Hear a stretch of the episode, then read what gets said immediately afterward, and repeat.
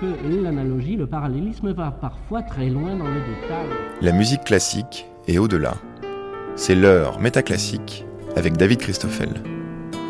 Pour que les musées exposent des peintures non finito ou des esquisses, c'est bien qu'on doit pouvoir y trouver un certain intérêt.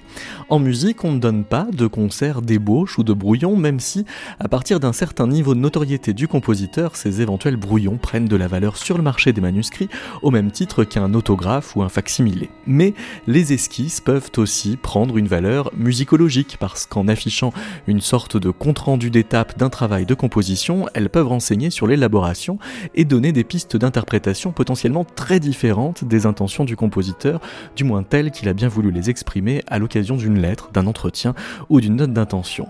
Pour embrasser différentes manières de tirer profit musicologique des esquisses, on peut lire Esquisses musicales, enjeux et approche du 19e au 20e siècle publié par les éditions Brépol sous la direction de François de l'Écluse, mais on peut aussi écouter cette émission enregistrée au salon Marguerite Long de la bibliothèque Lagrange Floret où nous accueillons François de l'Écluse, aux côtés de Fabien Guillou et Anastol Knecht, mais encore en léger différé le musicologue Paolo Delmolin, autant de voix qui permettront de tirer des ponts entre les esquisses de Camille Saint-Saëns et Gustave Mahler, ou encore, pour commencer, de Claude Debussy.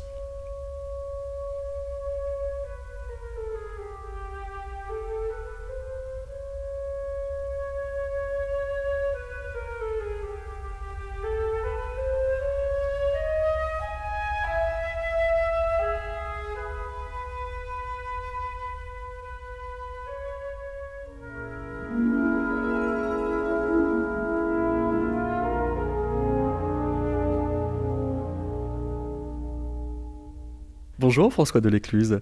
Bonjour. Nous sommes euh, donc, comme je le disais, réunis euh, au salon Marguerite euh, Long, un peu là où le travail collectif a commencé, puisque c'est à l'abbaye de Royaumont, qui s'occupe aussi de la bibliothèque Lagrange Fleuret, que ce chantier sur les esquisses musicales a été lancé. Mais quand on cherche un point de départ, on peut forcément remonter encore un peu avant. Et avant que les musicologues ne s'emparent de la question, on peut dire que la génétique littéraire avait un peu ouvert le débat avec ce qu'on appelle les sketch studies.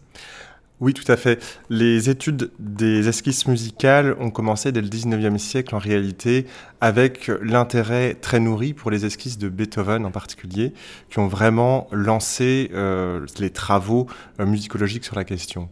Et donc c'est finalement euh, depuis un certain temps qu'on s'intéresse à ce type de traces du travail créateur en musique et en littérature mais c'est seulement depuis à peu près les années 70 qu'il y a eu un, retour de ce type d'études, en particulier euh, aux États-Unis avec les sketch studies, et puis euh, en France en particulier avec ce qu'on appelle la critique génétique littéraire de ce côté-là, où on s'est vraiment intéressé au brouillon des écrivains.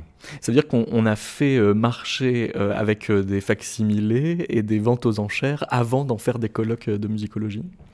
Oui, c'est ça. C'est-à-dire que euh, la valeur marchande de, euh, l'esquisse musicale ou du brouillon littéraire reflète en quelque sorte euh, l'intérêt que l'on va pouvoir attribuer à toutes les productions de, de ces créateurs, qu'il s'agisse des écrivains ou des compositeurs, c'est-à-dire une valeur marchande qui est également une valeur qui est celle du travail fourni par ces auteurs. Alors parmi les, apports de la génétique euh, littéraire, il y a ce que vous appelez la rupture avec la téléologie éditoriale. Euh, c'est quoi la téléologie éditoriale qui euh, semble donc être destituée par tous ces brouillons, ces ébauches, ces esquisses? Alors, c'est-à-dire que la critique génétique part du principe que plutôt que de se diriger vers un texte fini, un texte clos finalement, qui est celui que propose euh, une édition euh, critique qui va jusqu'au bout de ce processus d'établissement du texte, eh bien, il est intéressant de se tourner vers l'ensemble des documents qu'on appelle avant-textuels, avant la fixation du texte, qui nous renseignent non pas sur le texte définitif, mais sur euh, la manière dont il advient, donc sur l'histoire de la constitution de ce texte. Alors, avec euh, Thomas Lacote, vous avez euh, travaillé sur une esquisse du prélude à l'après-midi d'un faune, dont on n'a entendu que quelques mesures tout à l'heure. Qu'est-ce que renseignent les esquisses quant à la forme que l'on ne pourrait peut-être pas déceler si on regardait la partition dans son état achevé? Alors, je vais répondre un tout petit peu à côté, puisque cette ébauche, cette, esquisse euh, du prélude à la première infaune est un peu particulière. Il s'agit de deux fragments d'un manuscrit euh, qui, a probablement été une ébauche continue, c'est-à-dire euh, un manuscrit dont nous avons seulement deux fragments. deux esquisses que nous avons étudiées avec Thomas Malakote, mais qui font partie d'un manuscrit plus vaste euh, dont euh, les, autres parties sont perdues. Il s'agit d'une ébauche continue, un type de manuscrit qu'on trouve euh, chez un certain nombre de compositeurs. le concept est même apparu plutôt dans la critique génétique, enfin dans, dans, les études beethoveniennes, ce qu'on appelle un continuity draft, c'est-à-dire eh bien, une ébauche continue sur laquelle le compositeur note l'ensemble de la forme qu'il est en train de, faire naître. Simplement, il s'agit aussi d'un manuscrit sur lequel il y a encore beaucoup de doutes qui, apparaissent. Il ne s'agit pas de la version définitive qui sera donnée au graveur ensuite. Mais ça veut dire que l'accès à ce document donne aussi accès à ce qui serait une traçabilité des doutes? Tout à fait. C'est ce qu'enregistre en particulier la rature. toute l'épistémologie autour de, ces esquisses tourne autour de la rature, d'une véritable heuristique de la rature, c'est-à-dire ce que les ratures peuvent nous dire eh bien, des étapes de la genèse de l'œuvre, ce qu'elles peuvent nous dire, notamment eh bien, de ce qu'on peut appeler des différents mouvements génétiques, suppression, ajout, déplacement. Alors, vous, vous, dites que euh, dans le cas de, de, Bussy, il y a une espèce de, rivalité euh, entre la musicologie française, qui est euh, de tradition très analytique, et la musicologie américaine, qui se sont pas mal divisées quant au découpage des, formes de, des partitions de, de, Debussy, justement parce que les Américains se seraient plutôt intéressés à ces questions d'ébauche, par exemple? Alors, je dirais plutôt que l'histoire de la réception du prélude après l'infaune est d'une richesse assez incroyable, puisque tous les analystes, peu ou prou, se sont euh, essayés à l'analyse de cette œuvre, tout en reconnaissant par ailleurs son caractère inanalysable, qui fait partie dès le début, eh bien, euh, disons, de la réception de cette œuvre. Et donc, d'un côté, on a eu une réception par des compositeurs euh, post-sériels qui est assez importante en France, et d'autre part, une réception analytique qui a utilisé d'autres outils, euh, eh bien, du côté euh, nord-américain.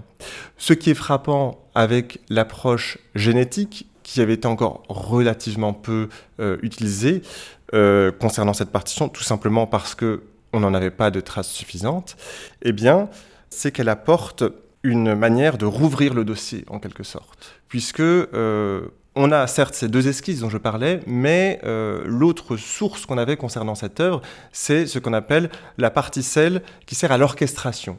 Et donc ce manuscrit est très intéressant pour documenter l'orchestration, mais ne nous dit absolument pas comment l'œuvre a été composée en ce qui concerne les mélodies, l'harmonie et la conception de la forme. Euh, Boulez écrivait euh, De même que la poésie moderne prend sûrement racine dans certains poèmes de Baudelaire, on est fondé à dire que la musique moderne s'éveille à l'après-midi d'un faune. Alors, au lieu de vous demander euh, qu'est-ce que vous pouvez faire de cette phrase de Boulez, je voudrais souligner que vous affirmez avec Thomas Lacoute que cette phrase est emblématique de la propension à faire de l'œuvre un terminus à quo. Qu'est-ce qu'il y a de mal à faire de l'œuvre un terminus à quo? Enfin, qu'est-ce qu'un terminus à quo pour commencer? Alors, le terminus à quo, dans la manière dont Boulez l'utilise ici, c'est euh, ce moment de rupture que constitue pour lui le prélude à la faune. Puisque le fait qu'il y a un avant-après, donc voilà, et on ne peut pas revenir en arrière. Voilà, le sens qu'il utilise, c'est celui d'un point de bascule historique qui euh, correspond à euh, euh, la manière dont on a reçu principalement le prélude à faune.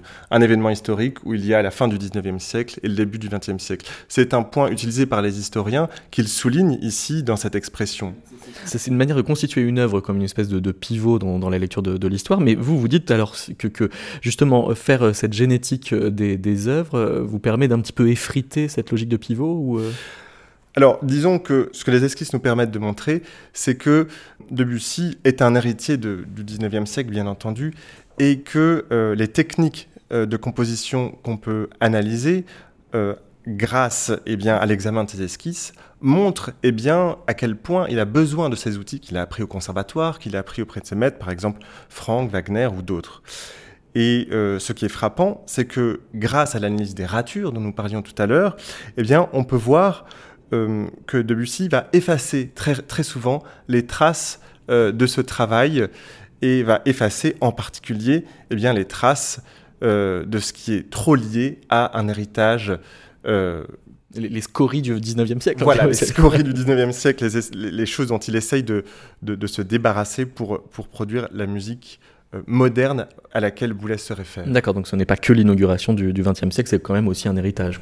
c'est aussi cet héritage-là, oui. Bonjour Fabien Guillou. Bonjour. Vous vous intéressez aux, esquisses de Camille Saint-Saëns, qui lui ne s'y intéressait pas non, c'est vrai que Saint-Saëns n'a pas, euh, contrairement à d'autres compositeurs, n'a pas beaucoup parlé de, sa propre, de son propre travail de création.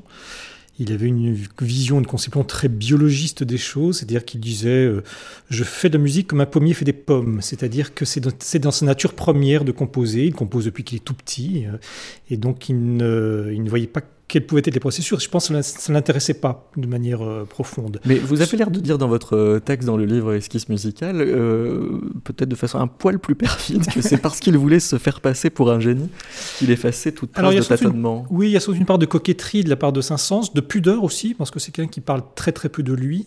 Il parle beaucoup, parce qu'il raconte souvent ses souvenirs, ses mémoires, mais il ne parle très peu de, je de, de, de ses sentiments ou de ses impressions. Euh, mais c'est vrai que Saint-Saëns appartient à cette. Euh, d'abord, on oublie que Saint-Saëns, de son vivant, était un compositeur qui était adulé euh, par le public ou détesté, suivant évidemment comment se positionnait par rapport au personnage ou à son œuvre. Mais en tout cas, c'était une personnalité importante. Euh, très conscient aussi de, l'émergence aussi de, euh, de ce rapport à l'esquisse ou au manuscrit, comme on en parlait tout à l'heure, comme un objet marchand qui avait de la valeur, mais qui était aussi une trace du génie créateur. Et donc ça, je pense que Saint-Saëns avait un peu de mal avec cette, euh, cette dimension-là.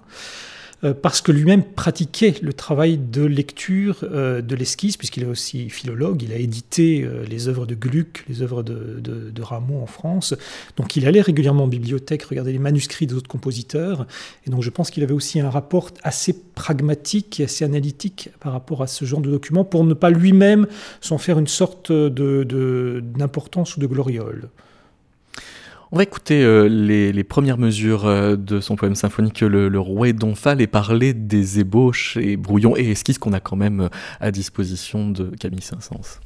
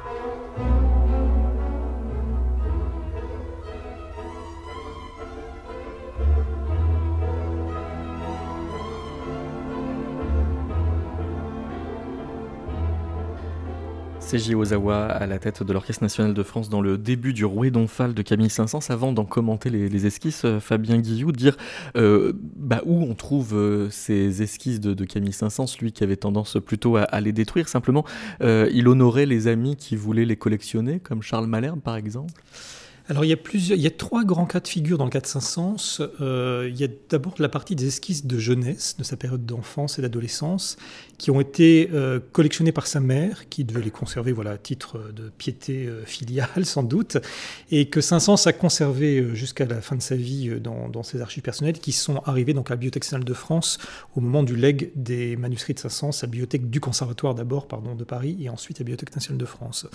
La deuxième série vient précisément de Charles Charles Malherbe, Charles Malherbe qui était donc archiviste euh, à la bibliothèque de l'Opéra de Paris, qui était un grand ami de Saint-Saëns, il était très proche puisque Charles Malherbe était le secrétaire de rédaction des éditions des œuvres complètes de Jean-Philippe Rameau, que Saint-Saëns dirigeait, donc ils étaient en relation euh, très très étroite. il les avait même préfacés. Ouais. Oui, il les a même préfacés pour, une, pour un certain nombre de volumes. Et euh, voilà, Malherbe qui était aussi collectionneur à côté, qui a euh, une immense collection de manuscrits, autographes de compositeurs. Il a voulu constituer une sorte de panthéon un petit peu des, grands, des grandes figures euh, des siècles passés et aussi des compositeurs contemporains. Donc euh, de temps en temps, il disait à Saint-Saëns, mais ne jetez pas vos brouillons, donnez-les-moi, je ça m'intéresse. Euh, donc comme ça, il a pu récupérer un certain nombre de, manuscrits que Saint-Saëns lui a donnés. Et puis la troisième, la troisième grande collection, qui est aujourd'hui conservée à Dieppe, nous vient de son secrétaire, Jean Bonnereau, qui lui faisait vraiment les poubelles. C'est-à-dire qu'il récupérait tout ce que Saint-Saëns pouvait jeter à droite à gauche presque de manière un peu euh, comme des reliques. Hein. Il avait une admiration sans borne pour euh, la personne euh, au service duquel il était, et donc à sa mort, sa veuve de Jean Bonneau a légué l'ensemble de ces documents que Bonneau avait collectés à la bibliothèque de la ville de Dieppe. Charles, Charles Malherbe, vous, vous, le citez dans un mot de remerciement qu'il adresse à Saint-Saëns, il lui dit Vous dites qu'il vous faut peu de coquetterie pour vous montrer ainsi en déshabillé, à seule fin de m'être agréable. Laissez-moi vous répondre que le nu académique est toujours beau à voir et vos esquisses sont merveilleuses. Euh, ça veut dire que ce Charles Malherbe, en fait, préférait les chantiers en construction que le bâti abouti? Oui, je pense que Malherbe fait partie de ces de ces collectionneurs érudits euh, de la seconde moitié du XIXe siècle qui euh, voilà, qui contribue à faire en sorte que les brouillons, les esquisses euh, des compositeurs deviennent un, objet euh, d'étude. Hein. C'est la même période où on commence à regarder les esquisses de, de, Beethoven, donc dans cette seconde moitié du 19e siècle. Et euh, Malherbe s'intéresse à la... Ce qui l'intéresse, c'est vraiment la notion de génie à l'œuvre. Il est, fasciné par euh, le premier geste qui est posé, la première ébauche, euh, dans lequel on peut déjà déceler, repérer, reconnaître euh, le thème ou l'enchaînement d'accords qui plus tard va, se retrouver dans l'œuvre définitive. Ce que vous documentez aussi, c'est que Saint-Saëns aimait le beau papier et que ce fétichisme du papier, même s'il l'arrête à quand même jeter ses ébauches là où d'autres dans son entourage voudront garder ses ébauches, il est quand même tenace il participe du soin qu'il met à lui-même écrire ses partitions. Oui et non. Je pense qu'il y a une dimension qui est très pragmatique en fait et qu'on oublie souvent, c'est qu'un compositeur, il a besoin de papier, il a besoin de plumes, il a besoin d'encre, il a besoin de tout un outillage euh, d'écriture. Euh, ce qu'on appelle, ce que nous on utilise en termes de bibliographie matérielle. Donc on peut étudier la question des encres, des types de crayons, etc. qu'il utilisait. Et c'est vrai que chez Saint-Saëns, dans la correspondance, c'est un objet de préoccupation régulière parce que Saint-Saëns est toujours aussi en mouvement, il est toujours en voyage, donc euh, il n'a jamais le bon papier sous la main. Quand il est dans, en Espagne ou en Afrique du Nord, il trouve pas le bon papier pour écrire, le papier est trop épais ou il est trop rêche ou il n'a pas la bonne encre. Donc euh, on a beaucoup de, mais je pense que d'autres compositeurs, on retrouve ce souci aussi de, du beau papier qui peut aller jusqu'à la à l'objet de calligraphier son manuscrit chez certains compositeurs qui est très présent, je pense notamment à Debussy, il y a une, un aspect esthétique du manuscrit que l'on peut, euh, que l'on peut retrouver. C'est-à-dire euh, un souci de faire une belle partition plus encore que de faire de la belle musique? Oui, c'est ça sens. Je pense pas qu'il y, y, a un souci de calligraphie, mais un souci de précision et de netteté pour que le graveur fasse bien son travail derrière. Il écrit à, à, Durand, son, ouais. son, éditeur, ma partition est d'une calligraphie superbe, à défaut d'autres qualités, elle aura toujours celle-là. Oui, celle-là. c'est une forme de, aussi d'humour et d'ironie que, que me dit Saint-Saëns. Euh, mais je ne pense pas qu'il accordait plus d'intérêt que ça à, à, la, à, la, beauté euh, esthétique du manuscrit. D'ailleurs, ces manuscrits, il, il ne les conserve pas, il est, il est remis à son éditeur. Et, et alors, vous, vous notez qu'il n'a pas toujours la même expression pour parler de ses esquisses. Il va parler de griffonnage préparatoire à propos de Friné en 1893 et de linéament d'esquisse à propos de la muse et le poète en 1910. Oui, je crois que ça vient aussi du fait que le vocabulaire utilisé euh, par les musiciens au XIXe siècle n'est pas du tout celui que nous utilisons aujourd'hui. Oui, mais ça peut vouloir dire qu'il y a dans son idée, en plus il était évolutionniste, le lecteur de Darwin, des esquisses qui seraient plus primitives que d'autres. Tout à fait. Alors, il y a, en général, il y a deux niveaux d'esquisses pour lui. Il y a ce qu'il appelle les linéaments ou les griffonnages, c'est-à-dire vraiment le premier jet. Et ensuite, il y a l'esquisse. Euh, ce qu'il appelle esquisse, c'est plutôt le document où il va organiser de manière à peu près cohérente sur une page différents éléments sous forme de petites clausules. Ça peut être un, élément de mélodie, un espèce de plan schématique, par exemple, ou de plan formel. Euh, donc il y a déjà une première distinction sur deux niveaux euh, d'esquisse chez Saint-Saëns. Et donc dans le cas du Rouet d'Omphale, dont on a écouté le, début, là on a quand même des, esquisses qui sont très indicatives quant à euh, la forme et le plan thématique, comme vous dites. Oui, alors on a la chance pour le Rouet d'Omphale de posséder donc cette, cette esquisse que, que utilise Saint-Saëns, et on le voit que, il ne faut pas oublier que Saint-Saëns a, a, deux éléments qu'il faut rappeler pour Saint-Saëns. D'abord, c'est quelqu'un qui était hypermnésique, comme on dirait aujourd'hui. C'est-à-dire qu'il entendait une musique une fois, il était capable de la rejouer plusieurs années euh, après sans, problème. On a beaucoup de témoignages là-dessus. Et ensuite, c'est quelqu'un qui euh, pratique l'improvisation. C'est un pianiste et un organiste, avant même d'être un compositeur, hein, puisqu'il a passé sa vie à, jouer euh, de ces deux instruments. Et il euh, son travail de, compositeur est assez proche de ce que les, organismes pratiquaient ou pratiquent d'ailleurs encore aujourd'hui pour l'improvisation. C'est-à-dire qu'il organise sur une petite feuille de papier, il note un thème, éventuellement deux, trois autres thèmes qui peuvent être soit des variations sur ce thème principal ou d'autres thèmes.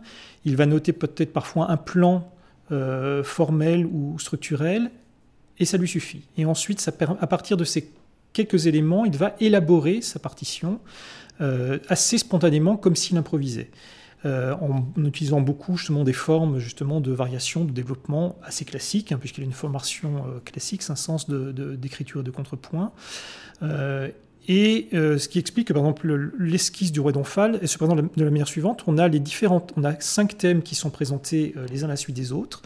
Euh, ils vont en utiliser que trois finalement, ils vont en laisser tomber euh, deux, puis on a quelques éléments d'enchaînement d'accords euh, harmoniques qu'on va retrouver, et à partir de cela, il va élaborer tout simplement sa, sa, pièce comme s'il il allait tout simplement faire une improvisation au clavier. Oui, donc ça donne bien une idée de quelle était la recette ou comment elle était mobilisée. Euh, bonjour Anna Stolknecht. Bonjour.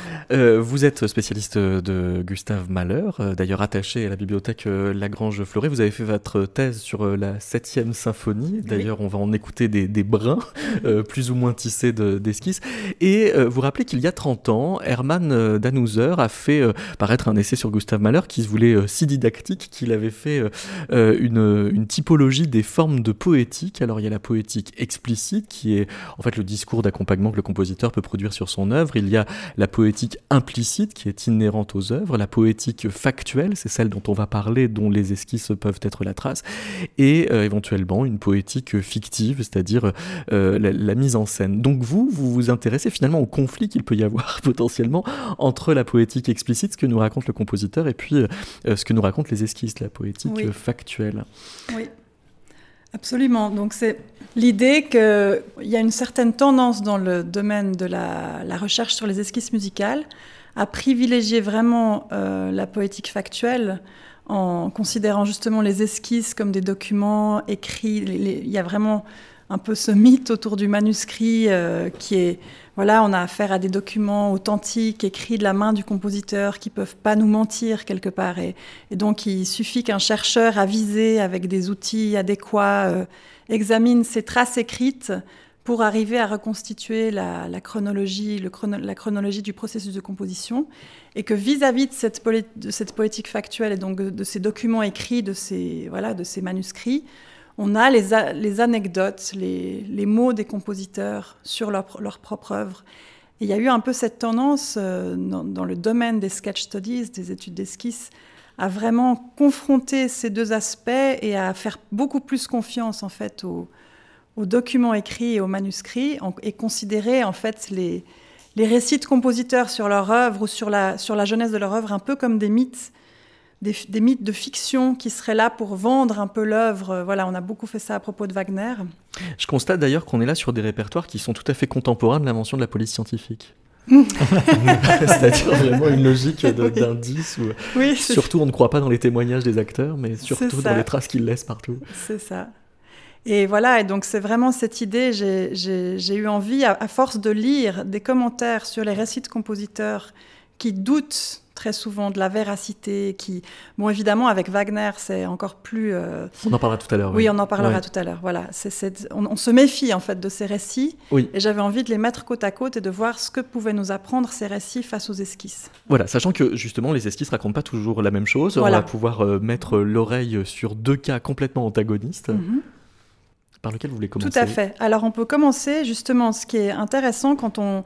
Là, alors euh, voilà, on s'occupe du rapport entre les esquisses et la version finale de l'œuvre. Et donc la question c'est qu'est-ce que les esquisses nous apprennent sur l'œuvre que la version finale ne nous apprend pas euh, Et donc quel est le rapport entre ces deux dimensions? Et est-ce que étudier les esquisses d'une œuvre nous permet de confirmer l'interprétation du produit, de, l'œuvre finale, ou est-ce qu'au contraire, les esquisses nous apprennent quelque chose de différent?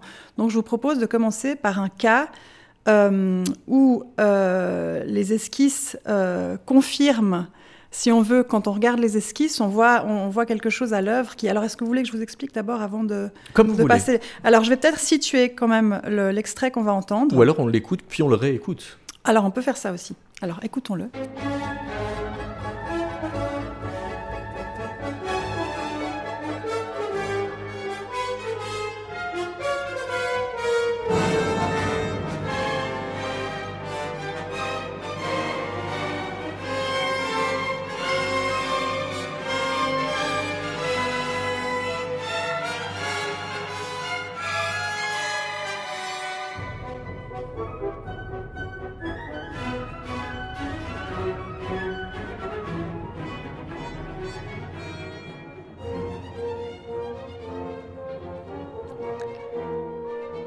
Donc on se trouve ici dans le final de la septième symphonie. Et dans ce final complètement fou et extrêmement bruyant, où on a un refrain euh, vraiment à la maître chanteur de Wagner qui revient euh, neuf fois, on a dans une, euh, la huitième fois que le, refrain revient, un peu plus tard, on a une série de citations du thème du premier mouvement, donc à l'intérieur du final, à chaque fois transposé un demi-ton plus bas. Donc d'abord on a le thème du premier mouvement qui apparaît euh, en ré mineur, ensuite en do dièse mineur, en do mineur, et on a tout d'un coup une interruption de, de ces citations du premier mouvement, chaque fois transposé un demi-ton plus bas avec un thème complètement différent que j'ai appelé le thème cancan parce que c'est hum, un thème qui fait vraiment euh, clairement allusion au French cancan de Orphée aux Enfers d'Offenbach. Et donc on a tout d'un coup en si majeur une, rupture dans, dans, cette série de citations avec ce thème de cancan en si majeur qui arrive et qui n'a un peu rien à voir avec ce qu'on vient d'entendre. Et après, la série de citations se, poursuit en fait avec de nouveau le thème du premier mouvement qui arrive en si bémol.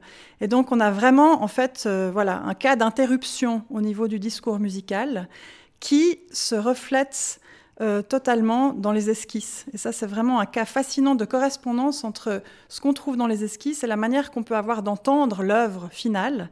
Car si on regarde une page d'un brouillon orchestral pour ce passage-là dans le final, on voit qu'on a toutes les, toutes les citations du mouvement, du, thème du premier mouvement, et que au moment où on a cette insertion de ce thème cancan en si majeur, on a simplement un signe en V comme ça qui indique sur l'esquisse qui, que quelque chose d'autre va être inséré. Alors on n'a pas, on n'a pas dans hmm. les esquisses ce thème cancan précisément à cet endroit-là, mais on, a le signe d'une insertion. Hmm. Donc ça m'a fasciné de voir qu'en fait, quand on regarde l'esquisse et qu'on voit ce, grand signe en V, c'est insertion, attention, je dois ajouter quelque chose, et qu'on écoute la, forme finale de la symphonie. Alors évidemment, ce, ce final fonctionne vraiment sur le principe d'interruption, et donc il y a beaucoup d'interruptions partout. Mais ça m'a quand même fasciné de voir qu'il y avait cette série d'apparitions du thème du premier mouvement, interrompue par ce thème cancan qui reprend après, et que ça correspond en fait à ce qu'on voit dans les esquisses. On peut donc réécouter avec une oreille plus avertie maintenant.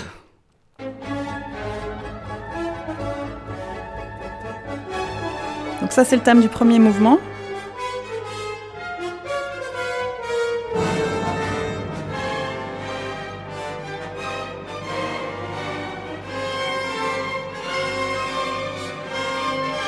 Et Là, on va avoir le thème cancan qui va arriver. Là.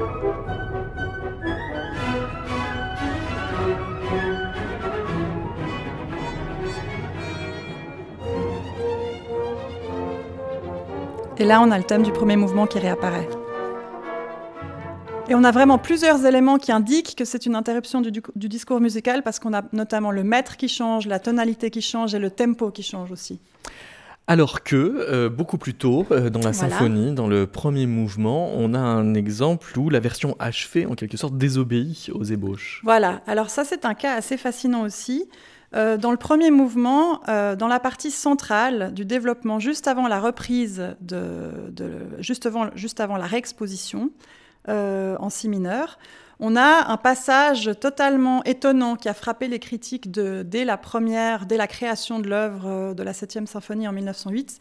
C'est un passage complètement céleste en si majeur avec un glissando de harpe qui ouvre vraiment comme une vision sur un monde céleste où tout est, où le temps est suspendu, où la matière sonore euh, contraste fortement avec le côté sombre de ce premier mouvement qui est vraiment une marche, un peu une marche funèbre en si mineur, qui est ce premier mouvement qui est assez sombre.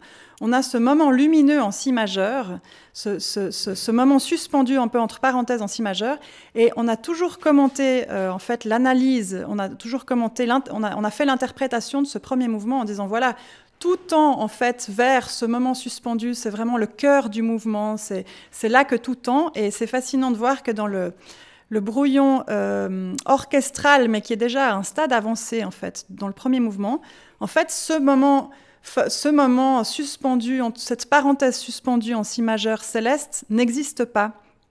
Et donc, dans la version, enfin, un stade assez tardif de composition, Mahler passe euh, directement d'une cadence euh, euh, en si majeur magnifique vers la reprise de l'introduction en si mineur sans passer par ce moment céleste. Et donc, c'est très intéressant de constater que que ce moment céleste qu'on peut vraiment interpréter comme étant le, cœur du mouvement est arrivé très tard dans le processus de composition, a été inséré très tard en fait. Donc voilà, comme si le, cœur euh, n'était ajouté qu'à la fin.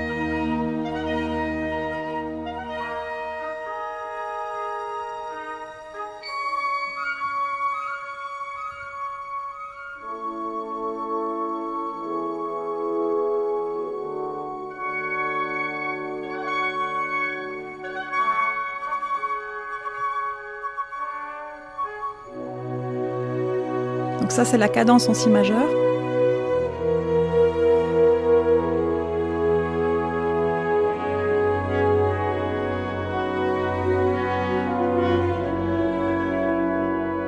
Et voilà le moment qu'il n'y a pas dans le brouillon.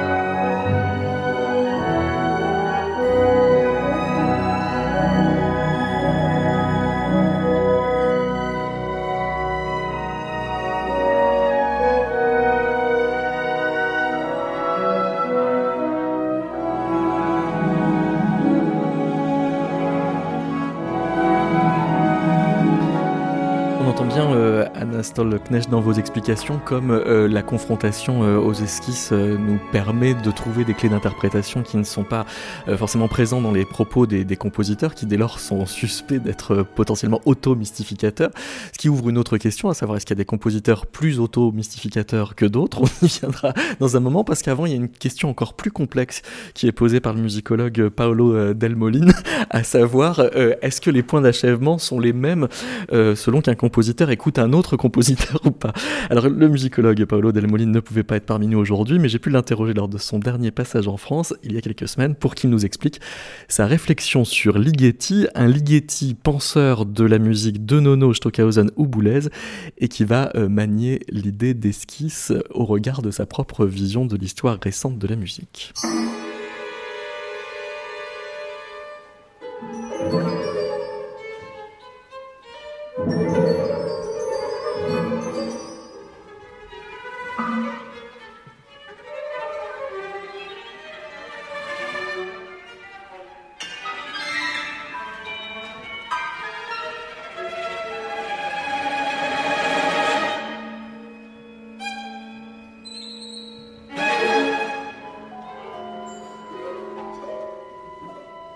Paolo Delmoline, quand euh, François Delecluse vous sollicite pour euh, vous emparer de cette thématique de, l'esquisse, vous n'avez pas euh, fonctionné comme les autres musicologues à aller chercher des esquisses de compositeurs, mais vous avez pris un écrit théorique d'un compositeur, Ligeti, qui en 1960 publie Métamorphose de la forme musicale. en quoi est-ce qu'il rencontre la question de l'esquisse, cet écrit? Oui, alors merci pour cette question. Alors j'évoquerai trois raisons qui sont à la base de, de, mon choix. Alors premièrement, euh, comme il s'avère souvent dans les écrits de compositeurs, le discours de Ligeti dans les Métamorphoses est soutenu par les références à plusieurs œuvres musicales. Qui ne sont pas de lui, d'autres œuvres. Euh, de, Ligeti lui-même et d'autres auteurs. Euh, deuxièmement, euh, comme vous venez de le dire, il s'agit d'un texte de, 1960, publié, d'un texte théorique, donc publié dans la revue d'Iraï, où les éléments de, poétique et d'esthétique musicale en question sont, étroitement liés au développement du débat sur les techniques dites sérielles.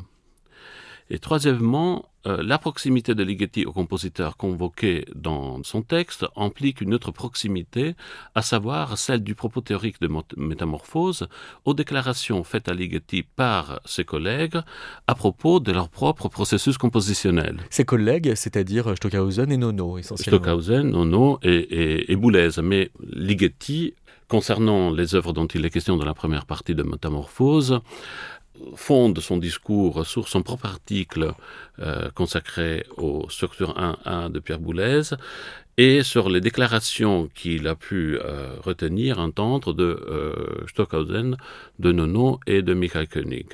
Et alors, euh, quand euh, il fait euh, ce, travail sur les compositeurs qui, lui sont proches, est-ce que Ligeti va transformer, on pourrait dire, certaines œuvres qui seraient peut-être mi-achevées à ses yeux des, autres compositeurs en étapes de travail? C'est-à-dire, est-ce qu'il revisite le point d'achèvement des, des œuvres dont il parle? Alors, il, est évident depuis longtemps que euh, les exemples de la première partie de Métamorphose euh, font défiler les œuvres d'autrui en tant que dernières étapes d'un travail collectif au hmm. sein de la trajectoire historique du langage musical occidental. À son dernier stade, euh, ce travail impliquerait ou comporterait la destruction du pouvoir de la série des auteurs en tant que hiérarchie. Et sa suite logique, nécessaire, l'unique pertinente, se trouverait selon Ligeti dans une poétique telle la sienne, objectivée dans apparition et, atmosphère.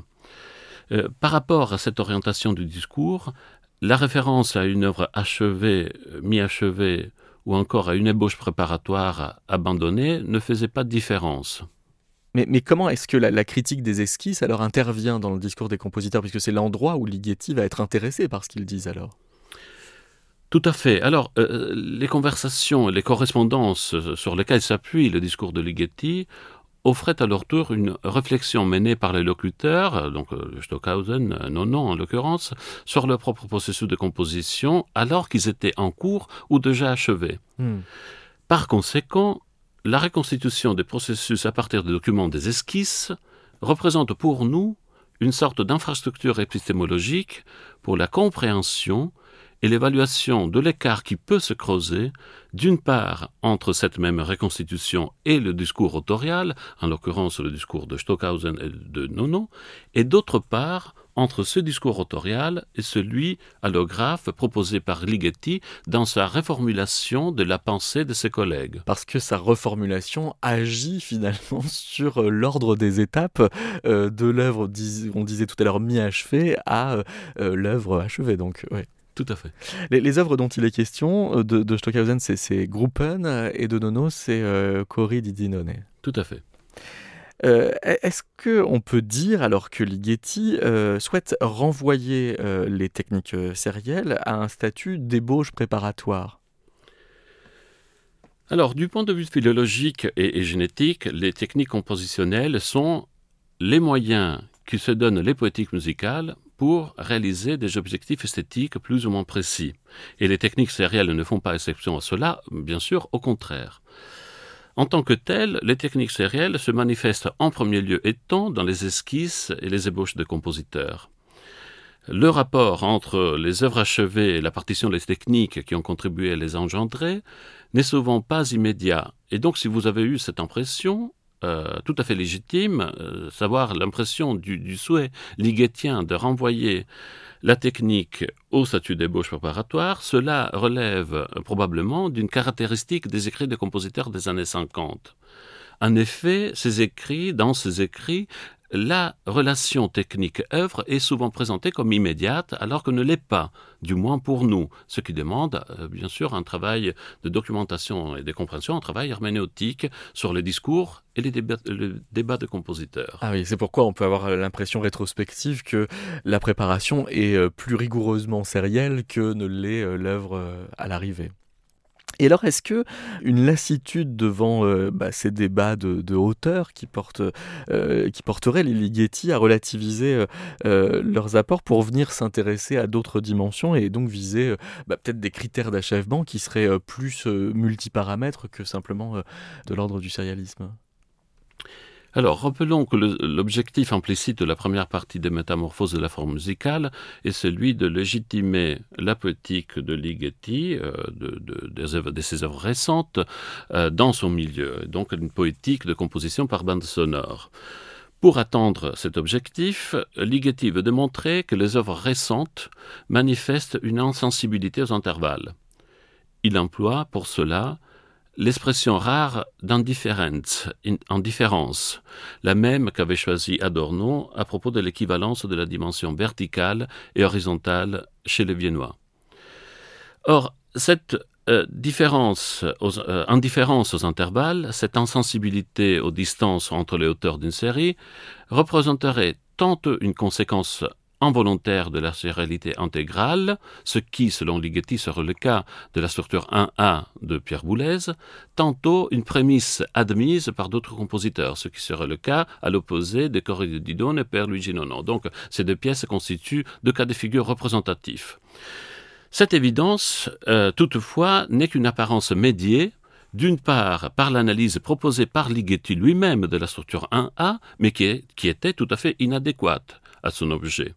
D'autre part, l'absence prétendue d'une série de hauteurs dans les corps d'Idone, mais je dirais l'absence en général de série de hauteurs dans n'importe quelle œuvre sérielle, n'implique euh, en aucun cas une indifférence ou insensibilité aux intervalles.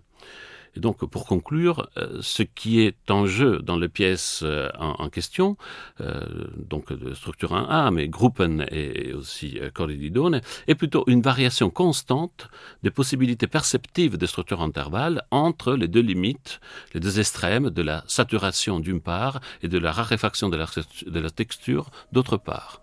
Hmm.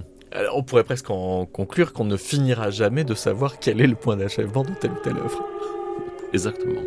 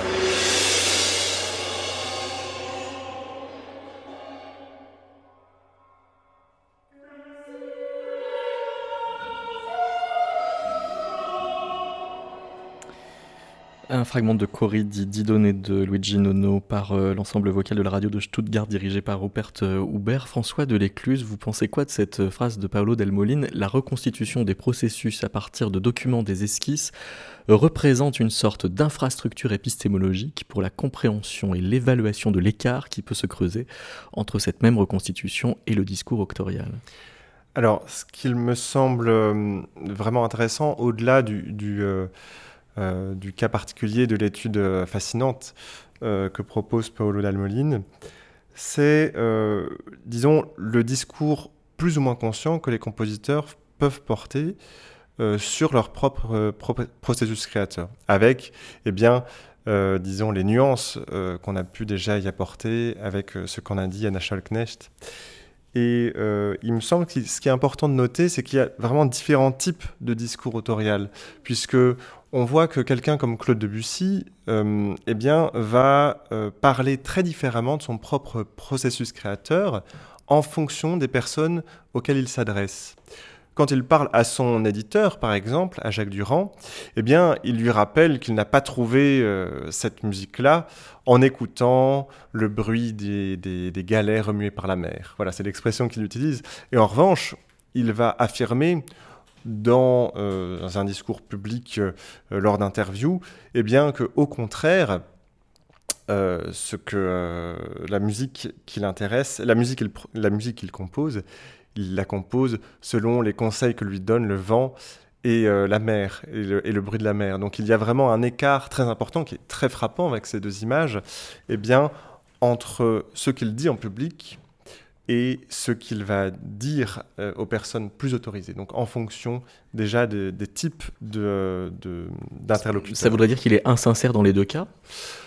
Non, disons qu'il adapte son discours et qu'il cherche dans tous les cas à ne pas, dire exactement ce, qui se passe, puisque lui, c'est quelqu'un qui est attaché au, mystère de la composition. C'est quelque chose qu'il cultive.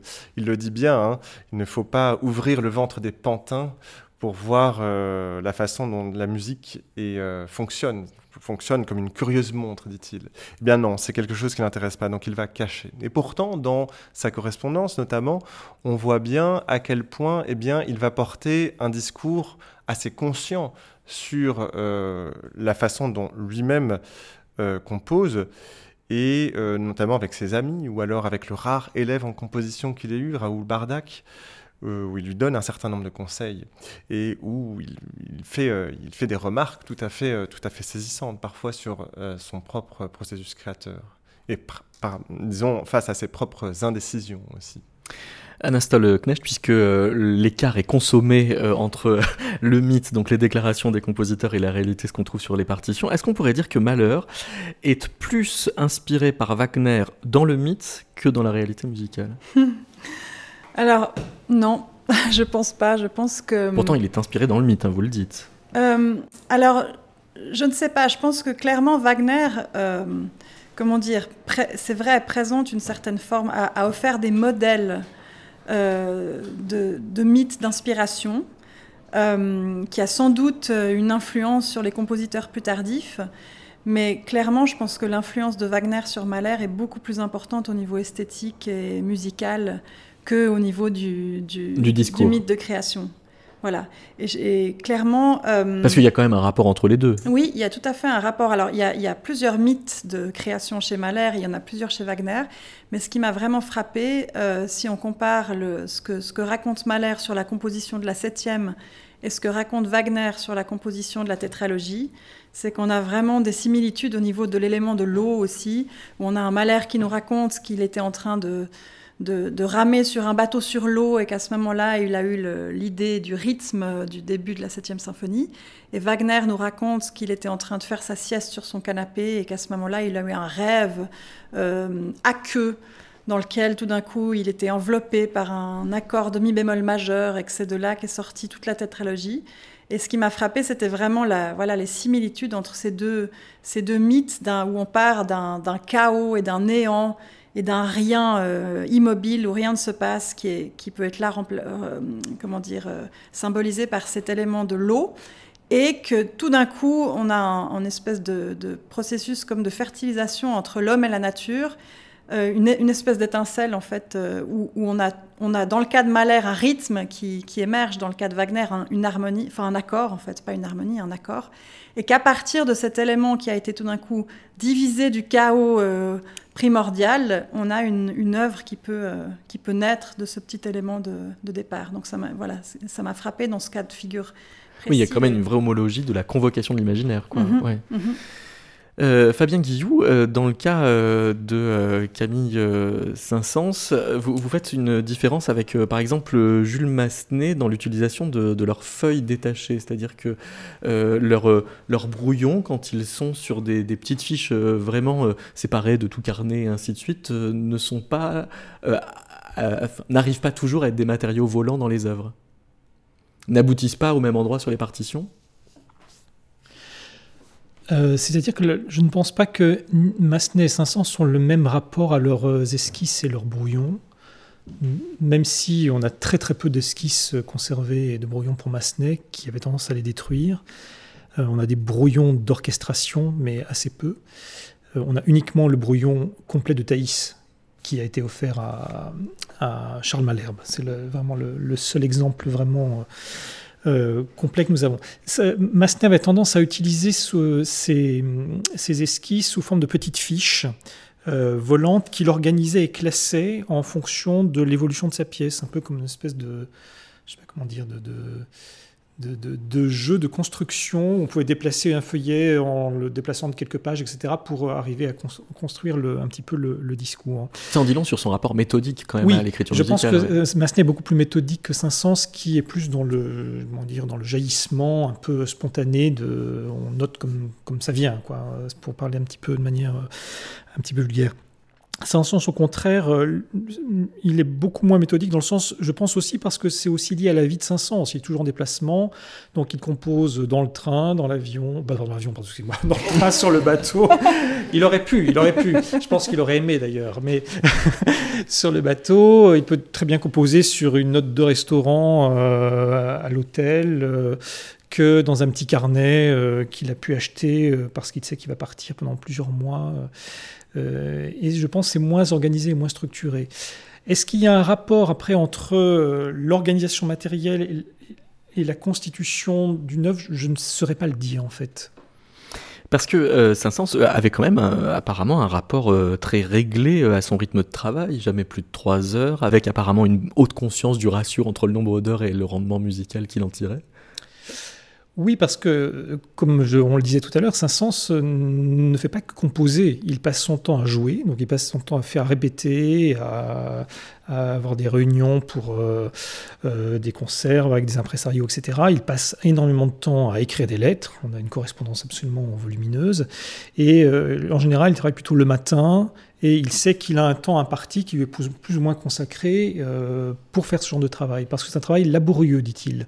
Autant l'orchestration, il fait ça avec grand plaisir et sans, voilà, sans, sans vraiment de, de, problème, mais il a besoin de revenir constamment sur, sur ses œuvres. D'ailleurs, quand on regarde ses brouillons, euh, plus que les esquisses, mais vraiment les brouillons où il retravaille sur des détails, notamment sur des éléments peut-être plus contrapuntiques. Euh, il y a une densité d'écriture, de reprise de, qui, qui, est très importante un petit peu contraire à l'idée un petit peu de légèreté qu'on peut avoir un peu du compositeur qui compose avec facilité et un petit peu euh, comme ça au, kilomètre. Comme un premier fait des pommes en fait, justement. Comme un premier fait des pommes. Il fait des brouillons avant de faire des, des pommes. Exactement. Alors, ça veut dire qu'il y a des esquisses d'esquisses, François Delecluse, pour, euh, pour terminer. Dans le cas de, de Claude Debussy, il y a des bouts de papier. Alors, les bouts de papier, apparemment, ne sont pas encore exactement des, des esquisses, puisque vous refusez à Emma Debussy de les appeler des pensées musicales. Ah, euh, oui, dans cette typologie des différents documents utilisés par Debussy, c'est vrai qu'il y en a un qui est assez intéressant, qui sont les mémorandums. Hein. On, peut, on peut dire, si, pour les situer un petit peu dans, dans les types de documents que va, que va produire Debussy, qu'il y a, bon, d'abord l'ébauche continue, dont on a parlé euh, tout à l'heure pour le, le, prélude de la prime d'un faune, et qui permet de montrer euh, euh, la manière dont un, dont un thème va être transformé, par exemple, à partir d'un patron, ou la façon dont un élément de, de développement va être supprimé.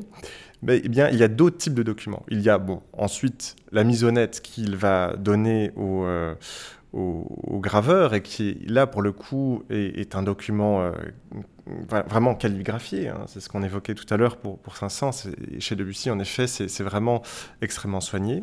Mais il y a aussi des documents beaucoup plus, euh, disons, fragmentaires qu'on trouve parfois dans des carnets d'esquisses ou bien qu'on trouve sur des bouts de papier, en effet, euh, qui ont été très largement supprimés. Hein. Il n'en reste quasiment pas, hormis eh bien, euh, un exemple particulièrement frappant, puisque euh, il a été, euh, en fait, il s'agit d'un sauf-conduit qu'on a délivré à Debussy et sa famille pour pouvoir se rendre à Angers pendant la Première Guerre mondiale, au moment où, face à l'offensive allemande, eh bien, de très nombreux Parisiens vont fuir la capitale. Eh bien, ce document est couvert d'esquisses musicales. Donc, ce qui est assez fascinant avec ce document, c'est qu'il traduit une forme d'urgence de la notation musicale. On voit vraiment que c'est un morceau de papier qui a été plié soigneusement et sur lequel, néanmoins, sont notées de manière euh, très, euh, très, euh, très spontanée et très vive des idées musicales. Alors, sur ce type de document, eh bien, on trouve des, des idées qui sont finalement qui sont notées là parce qu'on a besoin de les retenir, parce qu'il a besoin de, retenir son, vraiment pour cela des mémorandums. Alors, après, ce qui est intéressant, c'est que euh, ces idées musicales, justement, sont extrêmement concrètes. Ici, on est assez loin du mythe de création, pour le coup, puisqu'il s'agit vraiment de, eh bien, à quoi a pensé le compositeur en premier et pour élaborer une œuvre. Et là, on peut faire une typologie, en réalité, des types de première idée. Et ça, c'est quelque chose qui est assez fascinant avec ce document, euh, ce seul document restant quasiment, eh bien, du travail de Debussy sur ses débuts, sur ses débuts d'œuvre. Et euh, voilà, sur le document que j'analyse dans, l'ouvrage, on voit notamment eh bien, euh, une idée musicale pour les douze études, pour, les, notes, répétées pardon, des, douze études. cette, là, il s'agit vraiment des premières mesures de la pièce où on a vraiment une idée qui sera développée ensuite. Il va rajouter certaines mesures, il va euh, réagencer la manière dont, il, euh, euh, développe cette idée musicale initialement. Mais on a aussi un autre type d'idée musicale tout à fait fascinant qui concerne le final de la sonate pour violoncelle et piano. Et là, ce qui est assez frappant, c'est qu'il ne s'agit pas du tout d'un début. Hein. On, a souvent, euh, on a souvent à l'esprit que quand il s'agit d'une idée musicale, il s'agit du, début d'une œuvre eh bien, qui va se C'est un début d'idée, donc c'est une idée de début. Voilà, mais pas du tout. Là, il s'agit en fait, la première idée notée pour ce final de la sonate pour violoncelle et piano, il s'agit des, des mesures 45 à 48. Donc, à quoi ça correspond? Ça correspond en fait à un point culminant. C'est-à-dire que la composition, au lieu de se dérouler à partir de, elle se déroule jusqu'à. Donc il s'agit de savoir comment, par des outils compositionnels, arriver jusqu'à ce point culminant. Eh bien, on va forcément donc euh, se quitter avec un extrait de ce final de la sonate pour violoncelle et piano par euh, Maurice Gendreau au violoncelle et Jean Français au piano. Merci beaucoup, François de l'Écluse. Merci euh, Fabien Guizou. Merci Anna Stoloknecht. Et je précise donc que toutes vos réflexions peuvent être lues dans le livre collectif que vous avez dirigé, Esquisse musicale paru chez Brépol.